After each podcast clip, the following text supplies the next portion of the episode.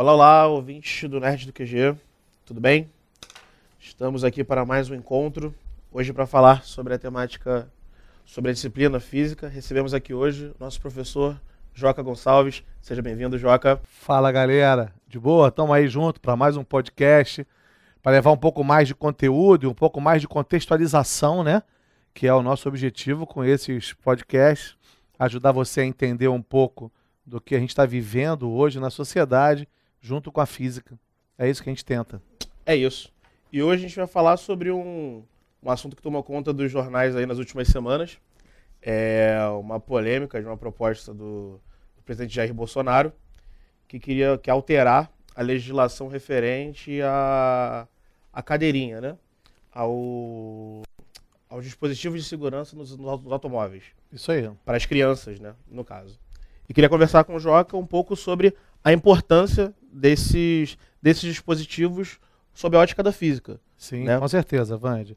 Entrando ou não na questão que depois você vai explicar um pouco da resolução Sim. do CONTRAN, etc., é, a importância do uso da cadeirinha na manutenção da vida, né, na proteção da vida. Né?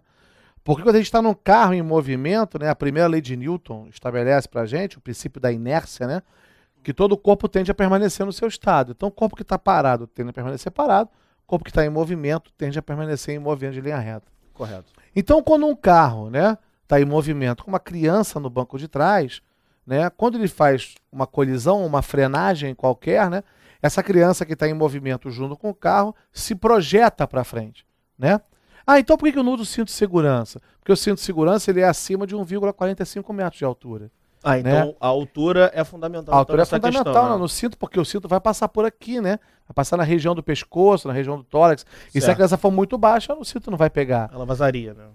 Vazaria ou então poderia até ser enforcada, né? Certo, Há alguns casos de acidentes até sobre isso, né? De pessoas que usam de forma errada o cinto de segurança, né?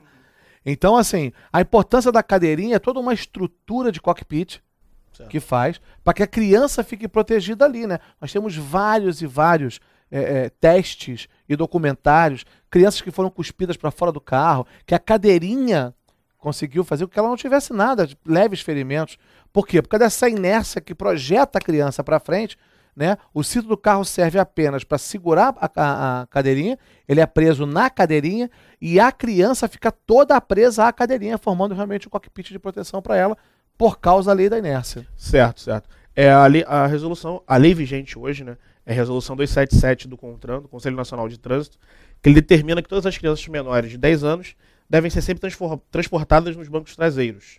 Ou seja, e, e- e esse transporte ele tem cada para cada idade, né?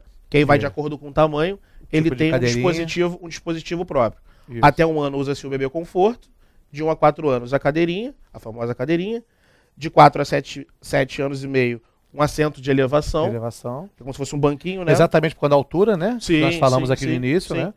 E após 10 anos já pode ser transportado no banco dianteiro, mas sempre com o cinto de segurança. Sempre com cinto de segurança, perfeito. Porque essa questão da inércia é muito forte, porque é, você tem aí crianças, né, que, que podem atingir de 9 até 36 quilogramas por aí, né? Uhum. Dependendo da idade, né?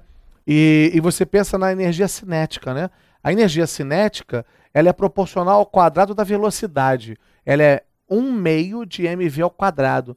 Isso quer dizer que a, a energia cinética varia com o quadrado da velocidade. Então, se eu tenho uma energia cinética X para uma velocidade, se eu dobro essa velocidade, a energia cinética é quatro vezes maior. E é com essa energia, essa quantidade energética, que a criança vai colidir contra o banco traseiro da frente.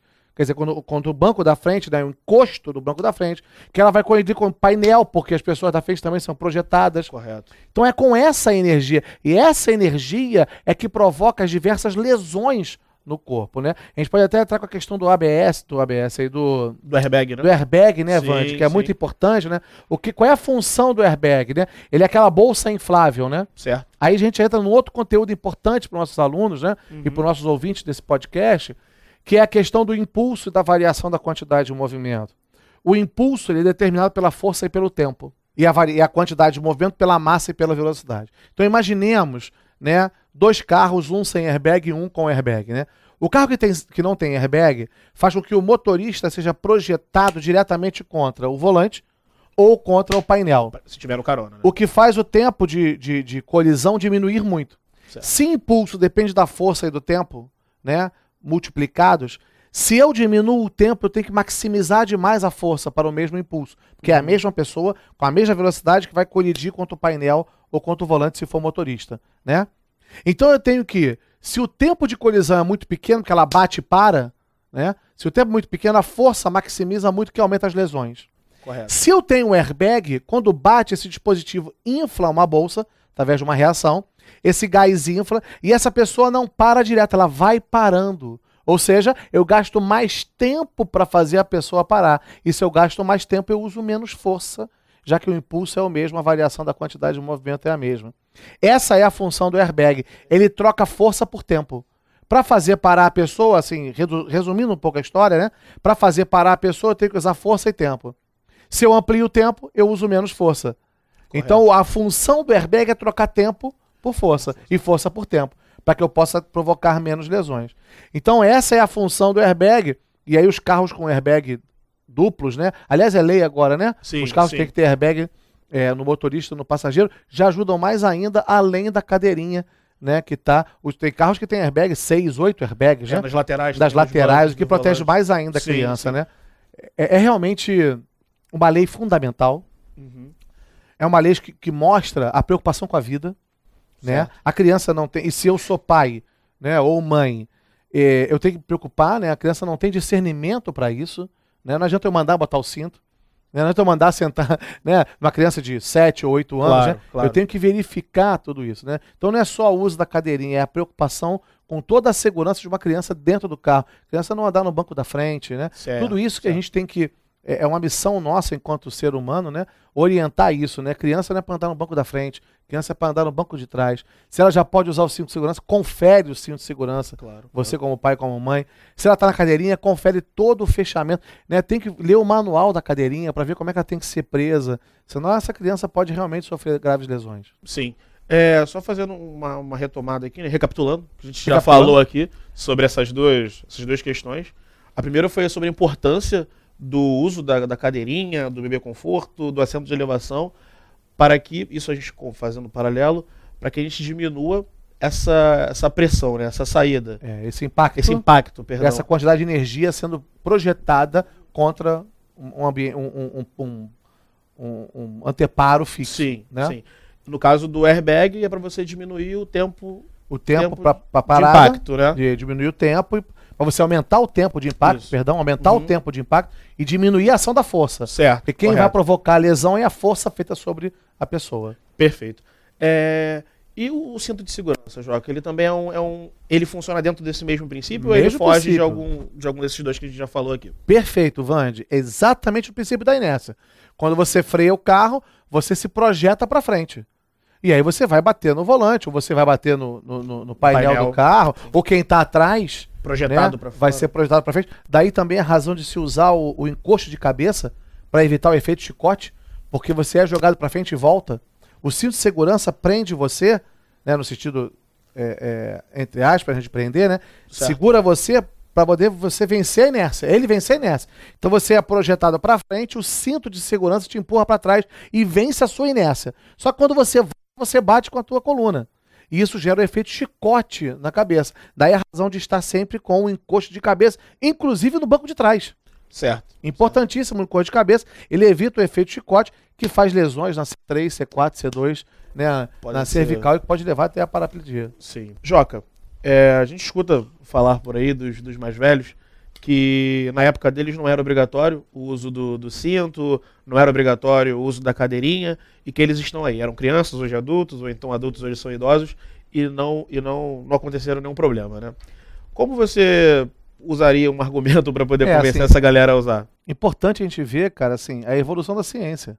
Certo. Hoje nós temos testes feitos, né, com esses impactos, né, feitos em laboratórios. A Unicamp mesmo fez um teste é, é, com uma, um, uma carcaça de, de um carro caindo de 12 metros de altura, chegando ao solo com 50 km por hora, teste com a criança, o que, o que poderia sofrer com a criança. Então, assim, a evolução da ciência nos faz enxergar coisas que antigamente a gente não enxergava. Certo. Nos faz ter cuidados com coisas que antigamente não, não, não tínhamos. Infelizmente, pessoas acabaram pagando com a vida para que esses testes fossem cada vez mais importantes. Né?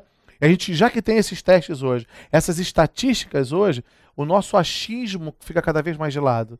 Né? As nossas conclusões têm que ter cada vez mais uma base científica. Certo. Então, se hoje a estatística e a ciência nos mostra que realmente, inclusive tem uma, uma estatística, Vande, que mostra que os acidentes mais graves são mais próximos de casa.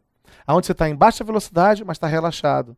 Sim, Então, assim, sim. É, é- é importante a gente olhar para essas estatísticas para mostrar aquilo que o mundo científico nos está é, é, alertando e mostrando um cenário para que a gente possa cada vez mais tomar conclusões mais assertivas Certo. no uso dos equipamentos de segurança. Certo. E- Essa legislação que a gente já falou, a 277, ela foi implantada em 2008, né? então a- a- acaba havendo esse realmente esse gap, esse intervalo Exatamente. cultural, né? Mas muito mais uma questão cultural e educativa Claro, do que propriamente de opinião, né? né? E, e um, e um compromisso importante do governo. Sim, né? É sim, importante que o governo torne isso claro a todos. Sim, né?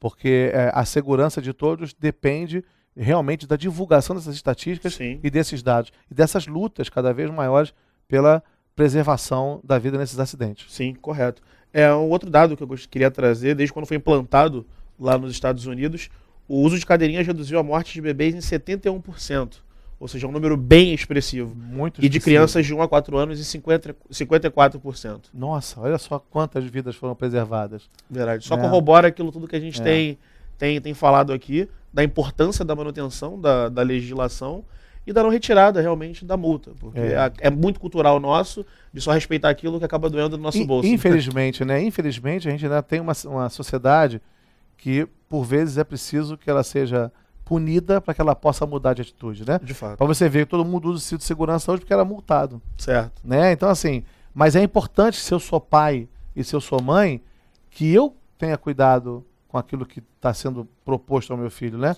Então é importante que eu não só cuide dele porque vou ser multado, Sim. mas porque eu tenho um compromisso paterno, um compromisso materno com a vida dele. Perfeito. É isso.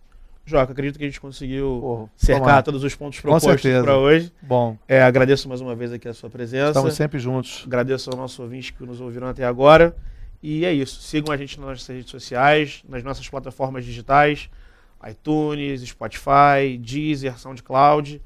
É importante muito que você dê o seu feedback, então entre em contato com a gente nos nossos posts, nas nossas redes sociais e fale com a gente, mande sugestões de tema, que esse podcast também é feito por você. Tá bom? Um abraço, gente, e até a próxima. Valeu, galera. Um grande abraço aí. Tudo bom.